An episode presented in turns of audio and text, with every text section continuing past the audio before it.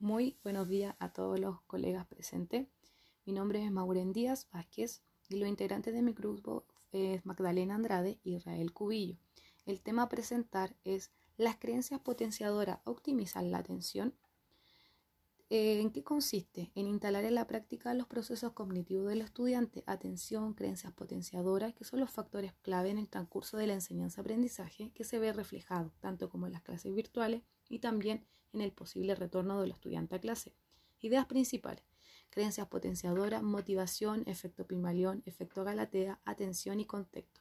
El aporte que nosotros vamos a realizar a nuestro trabajo pedagógico es a través de la implementación de las pausas cerebrales, que son desafíos y actividades colaborativas. Los elementos que intervienen en la atención tenemos por un lado la atención como la capacidad de aplicar voluntariamente el entendimiento a un objetivo. El profesor, que en este caso es el guía que, el guía que lleva el proceso. Ambiente y contexto, que este ambiente también sea resonante para los estudiantes. Tenemos también el tema y contenido, que tiene que ser diverso y que capte, la, que capte los intereses de nuestros estudiantes. Tipo de motivación, creencias potenciadoras. Profesor, yo no sé esto. ¿Te parece si lo estudiamos y lo intentamos? Y que también debe existir modificaciones de los mapas mentales. Crear un clima en el que no exista el miedo a expresarse y dejar espacio para que construyan también su propio aprendizaje o su propio argumento. Puedo hacerlo porque el profesor confía en mí, puedo hacerlo porque sé hacerlo y así también resulta una modificación de su mapa conceptual. Cuando lo llevamos los ejemplos pedagógicos, se instauran pausas cerebrales aquí en el ejemplo que tenemos, realizada en quinto básico, aplicando diferentes ejercicios relacionados con los estilos de aprendizaje. En la denominada carrera de los alimentos, donde los estudiantes deben ir a buscar un alimento, clasificarlos y según sus nutrientes y también sus funciones. Luego tenemos presente un tercero básico y un primero básico donde los estudiantes observan la clase y esperan también la clave, la palabra clave que les va a entregar el profesor. Vamos a preparar, que consiste en cocinar y preparar los alimentos saludables. Tenemos presente tercero básico con el desafío búsqueda del tesoro, que consiste en buscar durante un minuto distintos elementos y en esta oportunidad es un gato.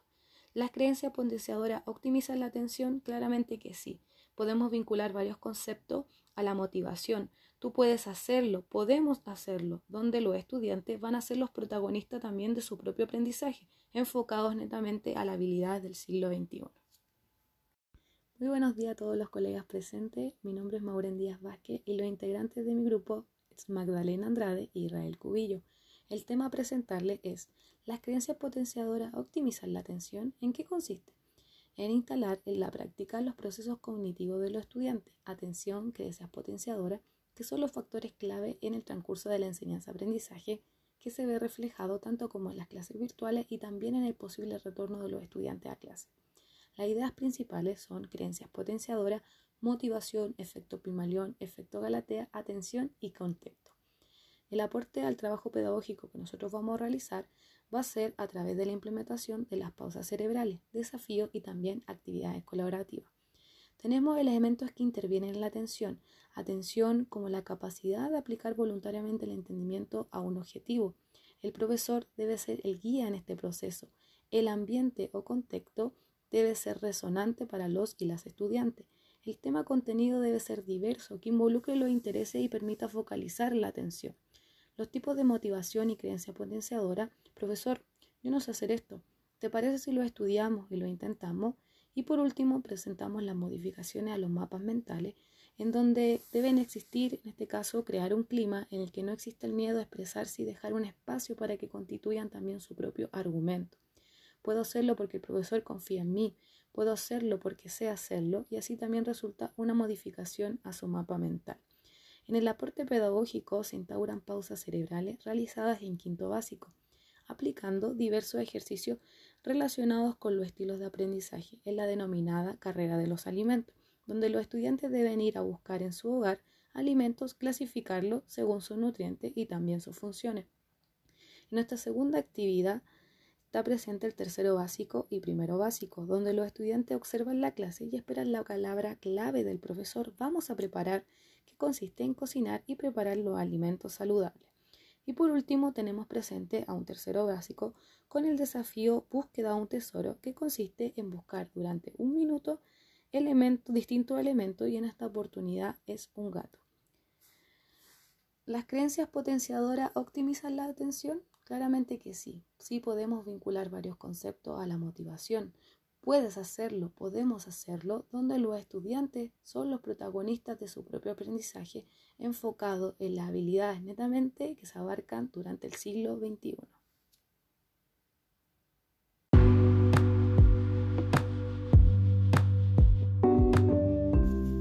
Mi experiencia con la radio a lo largo de mi vida, pero corta a la vez, mi relación con la radio está ligada desde que tengo uso de razón, como cuando mi madre realizaba el aseo de la casa al ritmo de alguna canción de Ana Gabriel, de Luis Miguel u otro artista de los que sonaba en la radio, probablemente los de la emisora Pudahuel.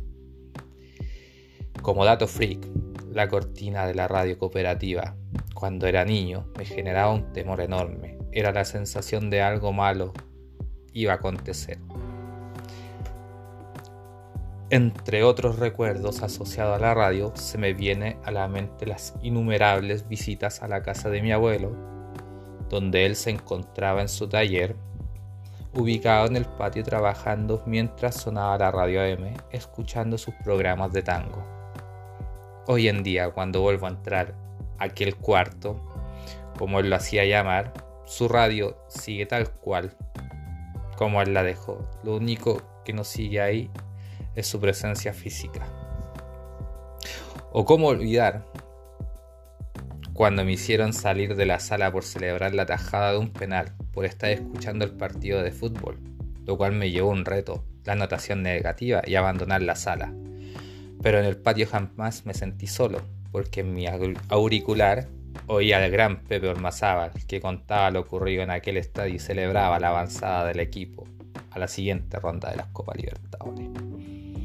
Años más tarde, y sin imaginar que algún día a esas personas que yo oía en las transmisiones de los partidos, tendría la oportunidad de conocerlos y saber cómo es la trastienda de una cobertura radial de un encuentro de fútbol.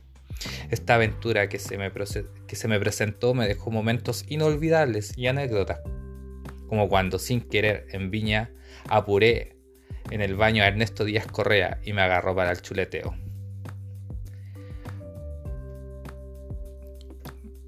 Para finalizar, durante este verano, mientras recorría la carretera austral junto a mi compañera, fue la radio la que nos ponía el ritmo en nuestra aventura, escuchando las emisoras locales, debido a que se nos olvidó descargar la playlist y el internet no nos acompañaba. De estas frecuencias nos, informamos de los acontecimientos de aquellos lugares visitados. Nos enteramos de los fallecimientos de algún lugareño. Informamos información de cortes de caminos por Tronaura, actividades sociales como por ejemplo la de un bingo bailable, entre otras, llamando totalmente nuestra atención debido a que era completamente diferente la forma de hacer radio a las grandes ciudades.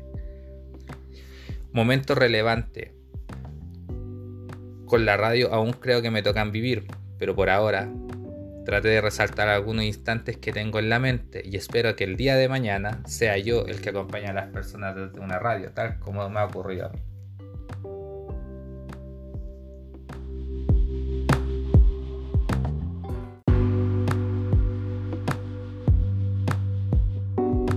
Hola, buenas tardes. Hoy vamos a entrevistar a Miguel Quiñones Vargas, director de la Dirección de Seguridad Pública de la Ilustre Municipalidad de Renca, donde hablaremos de la seguridad de la comuna y la prevención de los delitos a raíz del robo realizado el pasado sábado 28 de mayo en la bodega de la empresa París ubicada en el sector Miraflores. Hola, Eduardo. Primero cuéntame cómo está conformada la dirección. La Dirección de Seguridad Pública es una dirección joven, una dirección nueva que se crea en la gestión de Claudio Castro Sala, nuestro alcalde, el año 2018. Actualmente está conformada por dos departamentos, el Departamento de Prevención Comunitaria, tiene que ver la relación con nuestros vecinos, el trabajo en pro de la seguridad en los barrios.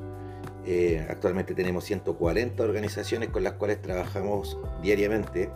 Eh, el levantamiento de fondos concursables, la implementación de sistemas de televigilancia barriales. Tenemos 1160 cámaras con ellos, todas georreferenciadas, lo cual nos permite a nosotros, eh, cuando exista algún tipo de delito, lograr tener medios de prueba para que las policías puedan hacer su trabajo de mejor manera. Por otro lado está el departamento de servicios de seguridad, el cual está compuesto por los inspectores de seguridad. Tenemos 27 inspectores de seguridad, los cuales trabajan en tres turnos, turnos que son de 12 horas, están todo el día en el territorio. A su vez también tenemos la central de televigilancia con una red de cámaras de 28 esperando que la Subsecretaría de Prevención del Delito con su proyecto Calle Segura nos entregue 10 nuevas cámaras más que se van a incorporar en el corto plazo a nuestra red.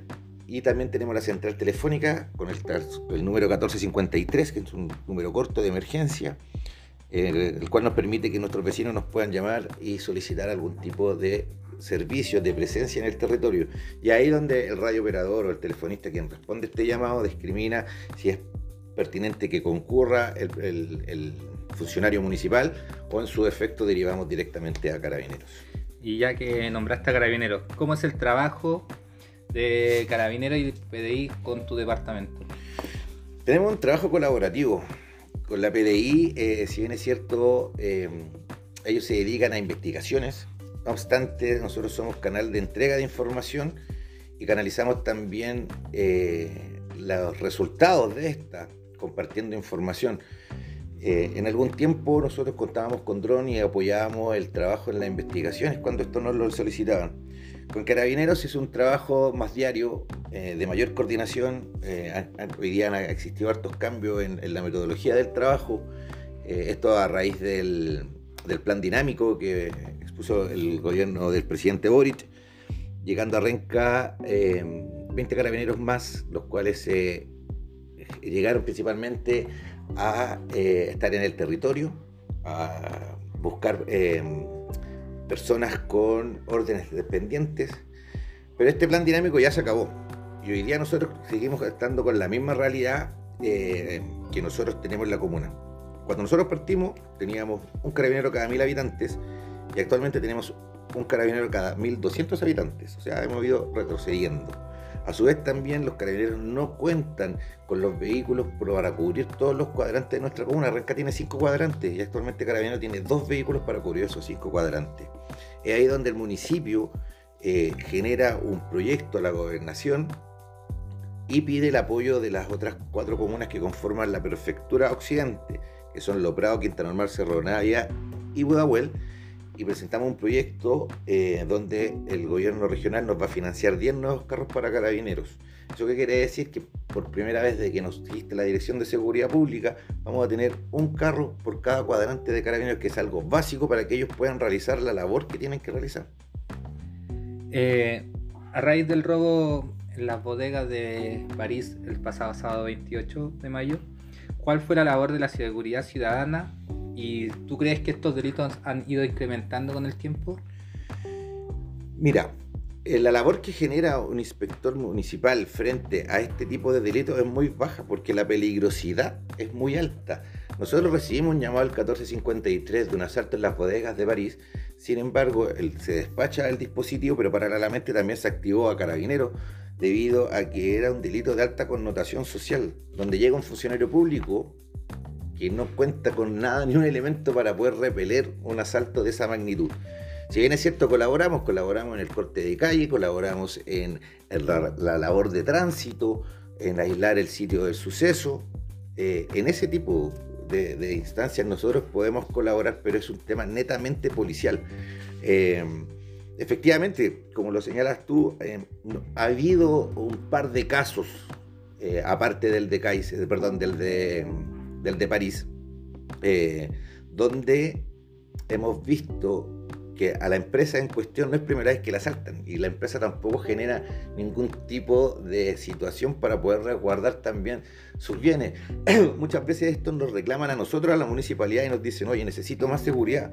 Nosotros le decimos, ok, nosotros tenemos, trabajamos para nuestros vecinos, ustedes también son vecinos nuestros, también eh, colaboren con su misma comunidad eh, trabajadora, ¿verdad? Y ahí cuando han salido algunas alianzas como la instalación de nuevas cámaras, eh, la limpieza del entorno de las empresas, eh, la instalación de nuevas luminarias por, parte de ellos. Nosotros somos una comuna que tenemos un presupuesto muy acotado, somos una comuna vulnerable, que no tenemos tantos ingresos y tampoco podemos, los ingresos que tenemos los destinamos, como te contaba, para trabajar con nuestros vecinos, trabajar como a través de los comités que estas organizaciones que, que, te contaba y así hemos logrado financiar a través de fondos concursables estas 1.160 cámaras que, tiene, que tienen nuestros vecinos instalados en diferentes puntos de la comuna.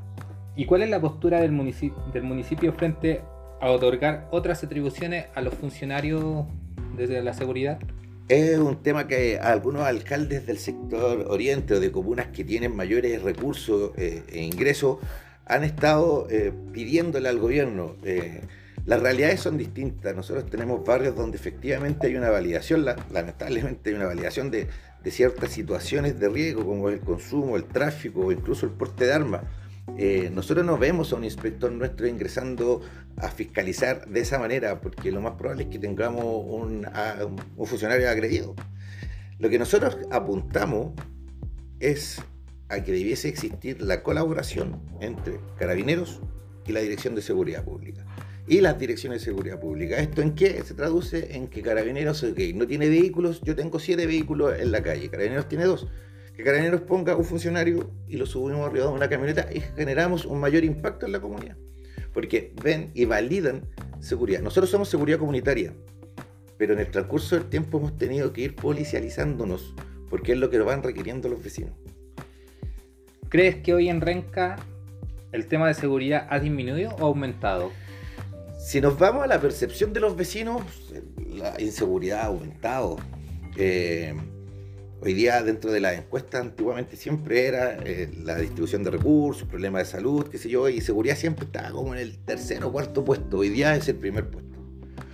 También a eso hay que sumar todos los, medios de comunicación y masificación que van expresando y van mostrando eh, situaciones todos los días muy lamentables. Ha habido un aumento también en la peligrosidad de los delitos, en cómo se están, se están llevando a cabo. No obstante, eh, el trabajo que nosotros queremos realizar con los vecinos es el mejorar la percepción. Y para esto estamos haciendo plan de paradero, que quiere decir eso, que todas las mañanas las inspectores de seguridad están rondando por los paraderos, plan de colegio, lo mismo en los colegios, eh, eh, el levantar más organizaciones y, y generando nuevas alianzas entre todos para poder sobrellevar de mejor manera el tema de seguridad, que es un tema tabú en toda nuestra sociedad.